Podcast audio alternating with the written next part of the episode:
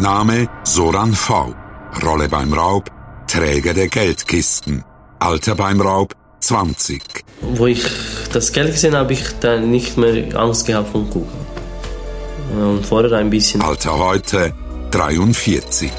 Das Geld ist irgendwo in dieser Welt und das weiß ja niemand, wo ist. Und für mich ist die Story vorbei. Aktueller Aufenthaltsort Gefängnis in Deutschland. Der Zoran V. Er ist der jüngste dieser Räuberbande. Und genau als Unreifste hat er sich nach dem Raub auch verhalten. Er ist ab auf Spanien und hat dort das Geld verbotzt, als ob es keine Mumme gäbe.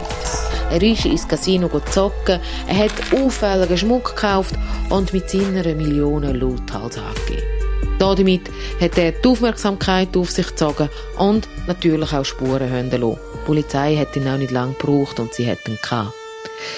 Der gebürtige Serb Soram V ist beim Raub mit 20, wie gesagt, der Jüngste Und seitdem ist er wiederholt im Gefängnis gesessen. Drei, vier Mal. Wegen kleineren Überfällen als der Frau Münsterraub. Gangsterkarriere von einem jungen Mann, der sich aber abzeichnet hat. Beim Frau Münsterraub hat es Zoran V den Job gehabt, die Geldkiste ins Auto zu biegen. Wie der Raub genau abgelaufen ist, das ist in den ersten vier Episoden von dem Podcast zu hören. In dieser Episode schwätzen wir über den Soran V. Mehr, das bin ich, Beatrice Gmünde, als Produzentin von dem Podcast und Andrea Pfalzgraf. Sie ist Dokumentarjournalistin und kennt alle Posträuber über Jahre, hat sie mit Kamera begleitet oder auch im Gefängnis besucht. Die Geschichte allerdings mit dem Soran V hat schon vorne angefangen. Und wegen ihm, kann man sagen, hat Andrea Pfalzgraf verschiedene Docs fürs SRF gemacht. 53 Millionen in vier Minuten. Das ist der SRF-Podcast Es geschah am Postraub des Jahrhunderts. Andrea, ich habe gerade gesagt, wegen Zoran bist du dieser Räuberbande an der Ferse geblieben. Warum? Also, man sich vorstellen, ich bin im 10 von 10 Journalistin und äh, dort laufen immer so grosse Bildschirme, auf der, hat so Haufen Bildschirme mit Nachrichten aus aller Welt und ich bin da gewesen und habe Aktuelldienst gehabt und schaue so fast zufällig auf so einen Bildschirm und sehe dort eine Verhaftungsszene. Und denke, ah, das ist, ah, da haben sie einen Posträuber, das habe ich schon gehört und so, da laufen Bilder dazu wie der gerade verhaftet wird in, in ähm, Spanien und ähm, sieht er so laufen mit äh, Händen auf dem Rücken, mit Handschellen und rundum die Polizei und so. Und ich schaue ein bisschen genauer und denke, das kann ja wohl nicht wahr sein. Den kenne ich. Den kenne ich, das ist der Soran. Unglaublich. Und tatsächlich so ist es gewesen. Und oh, das ist der Zoran. Ja, den Zoran habe ich eben kennengelernt. Da ist er etwa zwölf würde ich sagen. Da habe ich während dem Studium im Schlupfhaus, das ist eine Notschlafstelle für Kinder und Jugendliche, geschafft, also, also vor allem Nachtdienste gemacht, zum Geld verdienen. Und er ist dort eines Tages auftaucht. Eben, er ist etwa, ich würde sagen, zwölf und ist die Heide vorgelaufen, also von seinem Vater ähm, und hat dort Schutz gesucht und ich bin dann seine Bezugsperson geworden und der ist ähm, ja ein eindrücklicher Bursch gewesen, muss ich sagen, ein außergewöhnlicher also inwiefern vom grossen? Er war sehr ein kleiner gewesen und aber mit einem grossen, wie soll ich sagen, mit grossen Ideen. Er hat immer Wo er wieder gemeinsam hat mit allen anderen Ganz Räubern. genau, das ist wirklich, das haben wir ja damals noch nicht gewusst, aber das hat mich dort schon beeindruckt, dass er immer gesagt hat, ich wollte mal, also er hat dort noch den Plan gehabt, dass er grosser Fußballer wird, hat gern shootet. Und ähm, ist aber mit seinem Vater überhaupt nicht zurechtgekommen, weil er bis er 10, 11 ähm, war, in, der, in Serbien gelebt hat, bei seiner Großmutter weil seine Mutter ist irgendwo in Italien verschwunden und der Vater ist in die Schweiz Geld verdienen. Und da der junge Zoran eben so ein bisschen vor Pubertät, Pubertät gekommen ist, ist die Großmutter nicht mehr zu Schlag mit ihm und hat gesagt, so, jetzt gehst du in die Schweiz zu deinem Vater. Und natürlich hat das nicht funktioniert, weil die haben sich überhaupt nicht kennt. Der Zoran als äh, ja wilder, stürmischer Jugendlicher und der Vater, der musste arbeiten, das hat zusammen nicht gepasst und darum ist er dann ins Flugfuß gelandet. Und du hast einen Bub kennengelernt mit grossen Ideen? Mit grossen Ideen, von kleinem Wuchs und ähm, mit aber auch einem grossen Herz. Ich mag mich gut erinnern, der hat manchmal so Unsinn erzählt, ich kann so müssen lachen und ja, er hat einfach immer Ideen gehabt, wie er jetzt im Leben könnte ein grosser Meister werden. Und hat Völlig abgehoben. Und hat sich da schon abzeichnet, dass da auf, äh, wie sagt man, auf eine redliche Art nicht geht? Also Nein, das habe ich jetzt ehrlich gestanden nicht gedacht dort. Ich habe einfach nicht gefunden, du musst schauen, dass du durchhebst. Er hat eine Malerlehre angefangen und ähm, ja, hat allein gewohnt mit, ich weiß auch nicht, mit 16 oder so, hat mir ihm dann ein Zimmer vermittelt irgendwo und natürlich ist das schief gegangen. Ich habe dann aber aus den Augen verloren. Mhm. Ähm, weil ich auch nicht mehr dort geschafft habe und er eben auch, er ist nur vorübergehend dort gewesen. Und, ja, aber er ist mir weit geblieben, weil er ist so ein bisschen ein Besonderer gewesen. Also, dann ist aber eben der Tag gekommen, und ich ihn wieder gesehen und als Gangster. Ja, ja. Aber noch mal kurz zurück. Jetzt, äh, jetzt wenn wir alle vier Räuber, die wir jetzt sind dürfen kennenlernen, oder jetzt der vierte mit dem Soran, äh, was alle gemeinsam haben, so in wichtigen Jahren, in Teenagerjahren, sind sie nicht irgendwo verloren zwischen zwei Welten oder allein. Ja, das ist wirklich, also, ist mir irgendwann habe ich das dann einmal realisiert, als ich so ein bisschen die Geschichten von diesen einzelnen Tätern angeschaut habe und die Herkunft und das haben sie wirklich alle gemeinsam. Und mir kommt das so vor, wie wenn die, wie so Vögel, die zu früh aus dem Nest geht sind. Die haben wie keine Wurzeln können schlagen. Die sind mal da gewesen, mal dort und nie eine Richtung. Also die haben Und keine Reibungsfläche Ja. mit vertrauten Leuten. Genau. Und haben da wie, dass die Fertigkeiten nicht können lernen, dunkt mich, ja.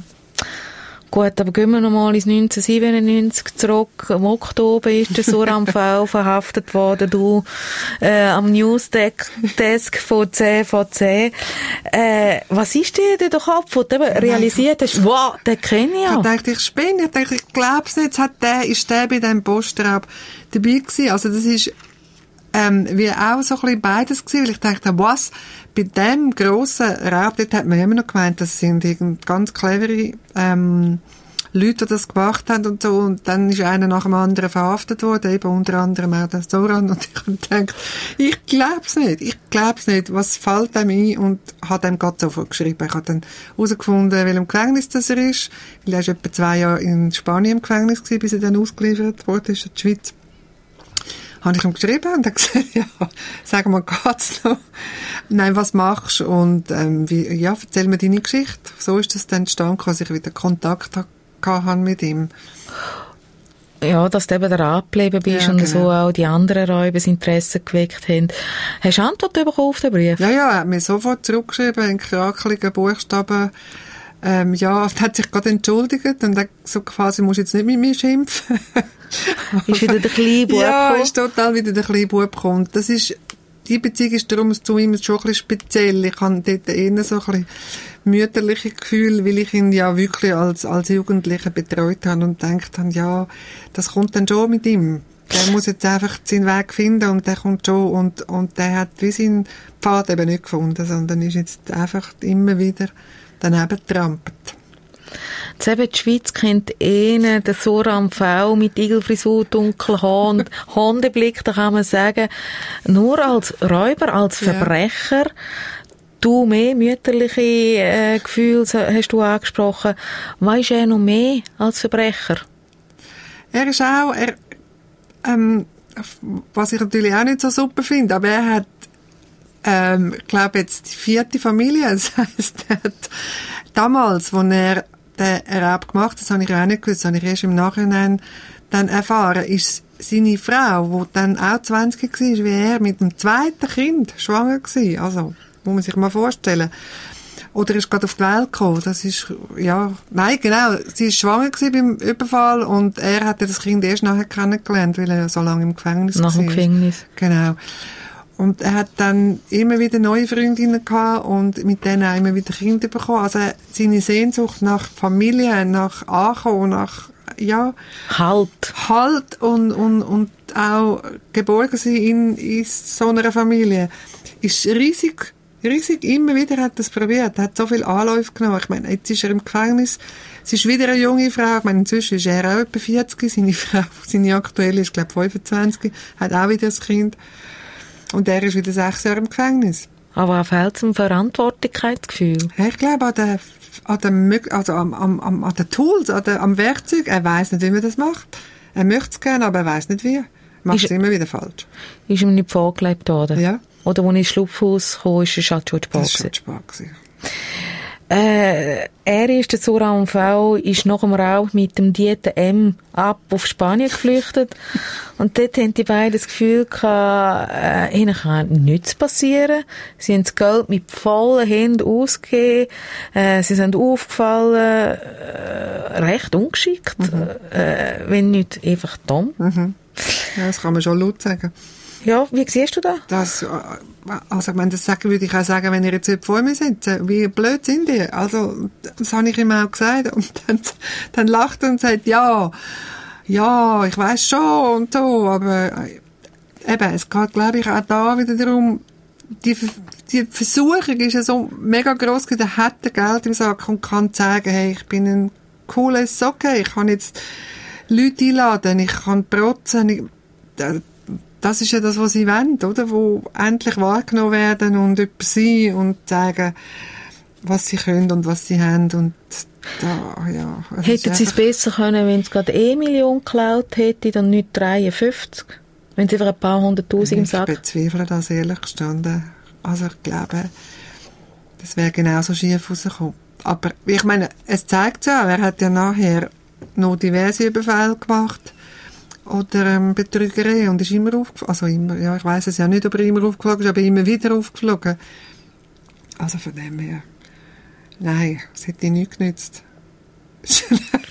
ja, es ist ein bisschen ein hoffnungsloser Fall, ehrlich gesagt. Mir tut es ein bisschen leid um ihn, weil er, auch er hat, er hat einen guten Kern. Es ist, äh, es ist nicht ein böser Mensch, er ist nicht ein brutaler Mensch, er ist sogar, er ist wirklich total herzig, auch mit seinen Kindern immer gewesen, wobei, ich weiß nicht, ob die jetzt das würden bestätigen, weil die sind natürlich auch, sagen, was nützt unserem Vater, der die ganze Zeit im Gefängnis ist. Also die, Aber er kann es einfach nicht besser. er kann es nicht besser.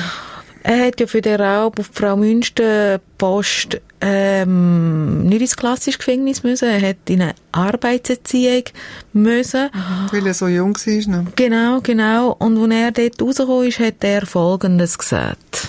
Es ist schwierig, nach dem, wieder nach dem Gefängnis etwas aufzubauen. Die Leute die schauen dich mit anderen Augen und ist alles wieder von Anfang an. Aber man muss nicht aufgeben, muss kämpfen und auf legale Weise Stein auf Stein und durchziehen. Ja.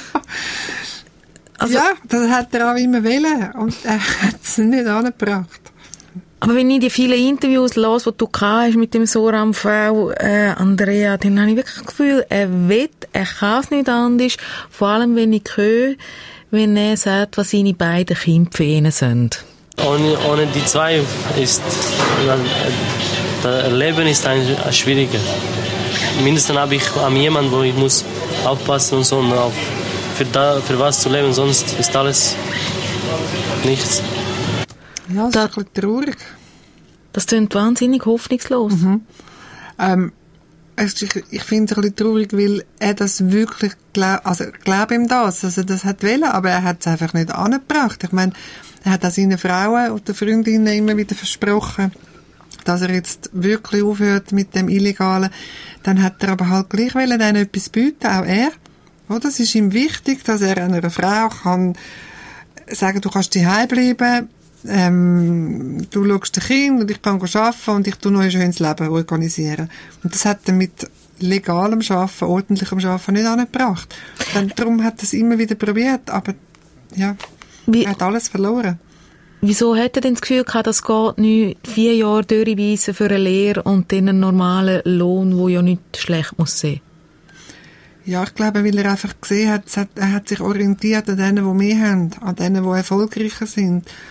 Und er hat wollen abgekürzt, auch dorthin. Er hat einfach gefunden, wieso haben die und ich nicht, ich will das auch. Und all wieder, oder? In einem Interview, und das zeigt sich auch, also er an die Abkürzung denkt, hast du ihn gefragt, ob er seine Tat bereut oder ob er wieder einen Raub begehen Ja, sicher nicht so groß, der Raub, aber vielleicht eine kleine, bis 5 Millionen Franken. Nein, Scherz. ja, das, das, stimmt ja. Ich glaube, er hat jetzt ähm, nur noch kleinere also Raubversuche gemacht. Aber ist ja ist nicht so schwierig, weil ich meine, so eine grosse Deliktsumme, das ist ja auch, kommt ja nicht zweimal vor in einem Leben.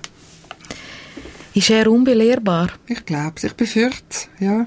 Es tut mir wahnsinnig leid für ihn, aber er kann nicht anders. Aktuell sitzt sie das dritte oder das vierte Mal in Deutschland. Warum aktuell? Er hat ähm, offenbar mit einem Kollegen zusammen, ich weiß es nicht so genau, ähm, versucht, einen Goldladen zu überfallen. Und hat jetzt sechs Jahre kassiert und ist jetzt, glaube ich, ein Jahr hat er jetzt schon abgesessen. Er ist 43. Glaubst du daran, Andrea, dass es irgendwann noch schafft, auf die richtige Spur zu kommen? Ich würde es ihm wünschen, aber ich befürchte, nein. Und was macht er mit dir? Ja, mir tut es einfach wahnsinnig leid, aber auf der anderen Seite, ähm, das ist sein Leben und er ist für das verantwortlich. Du hast uns in dem Podcast und auch Fernsehdocs vier Räuber ein bisschen näher gebracht und auch probiert zu erklären, warum sie auf die falsche Seite vom Gesetz geraten sind. Also eben, wieso sind es Räuber geworden und nicht Polizisten. Es hat aber noch zwei andere Räuber und auch nähere Komplizen. Auf denen bist du nie so noch an den Fersen geblieben. Warum? Also mit dem, ähm, der, wo alle Räuber miteinander zusammengebracht hat, bei dem, in dieser Bar, wo sich die alle getroffen haben auf der Damentoilette. Mit ihm habe ich schon zu tun gehabt. Der hat auch noch mal, der ist auch noch mal vorgekommen, Doc-Film. Dann, der ist auch noch mal verhaftet worden und verurteilt. Äh, ja, über den habe ich durchaus berichtet. Und der Kollege, der Dieter M., der mit dem, wo so Best Buddy vom Zoran war, Dort ist es ein bisschen ähnlich verlaufen wie beim Zoran. Also von dort her ist das wie ein bisschen identisch. Die sind ja immer so wie ein bisschen die Twins auftreten. Und mit dem Hassan B., mit dem habe ich sowieso gar nichts zu tun gehabt. Also von dort her ist das wirklich klar. Kann nicht allen nachgehen. Nein. Wenn ich in meinem Umfeld über die Räuber und die ganze Geschichte schwätze, dann können die Männer zum einen Bewunderung geben für den Raub äh, und sie werden kurz darüber auch ausgelachen für ihre dummen Fälle auf der Flucht. Tollpatschige Helden, so quasi. Sehen sich die Räuber auch so? Äh, natürlich nicht. Also sie sehen sich als missverstandene Helden. Eine Art, ja, zum Teil, ja, ich glaube, es ist das, dass sie so das Gefühl haben, ja, ich hätte das schon können. Ich, wenn die anderen das nicht so falsch gemacht hätten, dann wäre es schon gut gekommen. Also ich glaube, da die Selbstanalyse ist bei den meisten, ja, fehlt ein bisschen. Und wie stehst du ihnen gegenüber, über 20 Jahre nach dem Raub? Ja, ich bin natürlich die Journalistin, die ein bisschen mehr mit der Lupe geht, oder? Also, wie ich immer gehe, ich kann go, go, go, äh, Sachverhalte, ich kann go Lebensumstände, ich kann go Menschen besuchen, anschauen und versuchen herauszufinden, warum ist das so, warum verhalten die sich so, wie sie sich verhalten.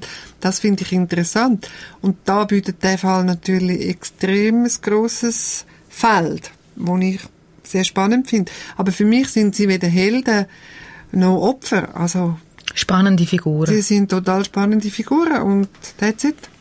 Das sind also Träume vom Frau Münsterraub 1997 zu Metz in Zürich, wo es einfach mir nichts, dir nichts 53 Millionen Franken abzügelt haben und gut die Hälfte von dieser Beute fehlt bis heute. Noch zum Schluss, Andrea. Warum ist der Fall so interessant? Wir haben Bücher, die darüber geschrieben sind. Es hat ein wahnsinniges Echo, Medienecho gefunden, wie ich in meinem Umfeld darüber erzähle sind die Leute begeistert und man fängt an fantasieren. Ja, ich glaube, das hat damit zu tun, dass die Deliktsumme einfach so gigantisch groß war. Also 53 Millionen einfach so mitnehmen und es hätte ja 70 Millionen können sein, wenn das Auto groß genug gewesen wäre. Das ist einfach unglaublich groß. Und ähm, da interessiert natürlich, was sind das für Leute? Was sind das für Typen? Und Motivation, das hat mich ja auch interessiert. Das ist auch mein journalistisches Interesse. Warum haben die das gemacht? Was sind das für Typen? Ähm, damit wäre ja eigentlich das jetzt abgeschlossen. Jetzt hat man die ein bisschen kennengelernt, man hat x-mal darüber berichtet. Aber ich glaube, dass der Fall nicht abgeschlossen ist, solange das Geld nicht vorkommt, wo noch fehlt. Also die gut 20 die, Millionen. Die gut 20 Millionen, genau. Solange die verschwunden sind, bleibt das Interesse wach, weil ja immer ein bisschen mitschwingt, ja, vielleicht weiss der gleich etwas. Der Marcello S., der verschwunden ist, kein Mensch würde sich mehr für den interessieren, wenn das ganze Geld da wäre. Eben, ich wollte jetzt gerade fragen, tauche ich die 20 Millionen zusammen mit Marcello S. auf? Eben, das weiss man alles nicht und darum bleibt der Fall weiterhin interessant. Also das ist meine Meinung, dass es genau mit dem zu tun hat, dass das Geld, so viel Geld, das ist wahnsinnig viel Geld, ist einfach irgendwo verschwunden und man weiß nicht, wer ist verantwortlich dafür, wo ist es und darum bleibt es weiterhin interessant. Du bleibst dran? Ich glaube es nicht. Für mich ist es interessant gewesen, eben wirklich die Leute kennenzulernen, zu wissen, oder zu versuchen zu erfassen, was sind das für die, warum haben die das gemacht, was ist ihre Motivation. Ähm, was mit dem Geld noch ist, das muss ich ehrlich sagen, das interessiert mich am allerwenigsten. Danke vielmals, Andrea Pfalzgraf. Du hast uns die Bande näher gebracht und du hast selber verschiedene Doc-Filme fürs SRF über die über den Raub und die Räuber gemacht. Merci für den Besuch im Radiostudio und für deine Geschichte aus dem Neinkästchen. Sehr gerne geschehen. 53 Millionen in 4 Minuten. Recherchen und Produktion Beatrice Gmünder und Andrea Pfalzgraf. Ton Veronika Klaus. Projektverantwortung Susanne Witzig. Mehr Podcasts aus dem Bereich True Crime oder auch Krimi-Hörspiel unter srf.ch-audio.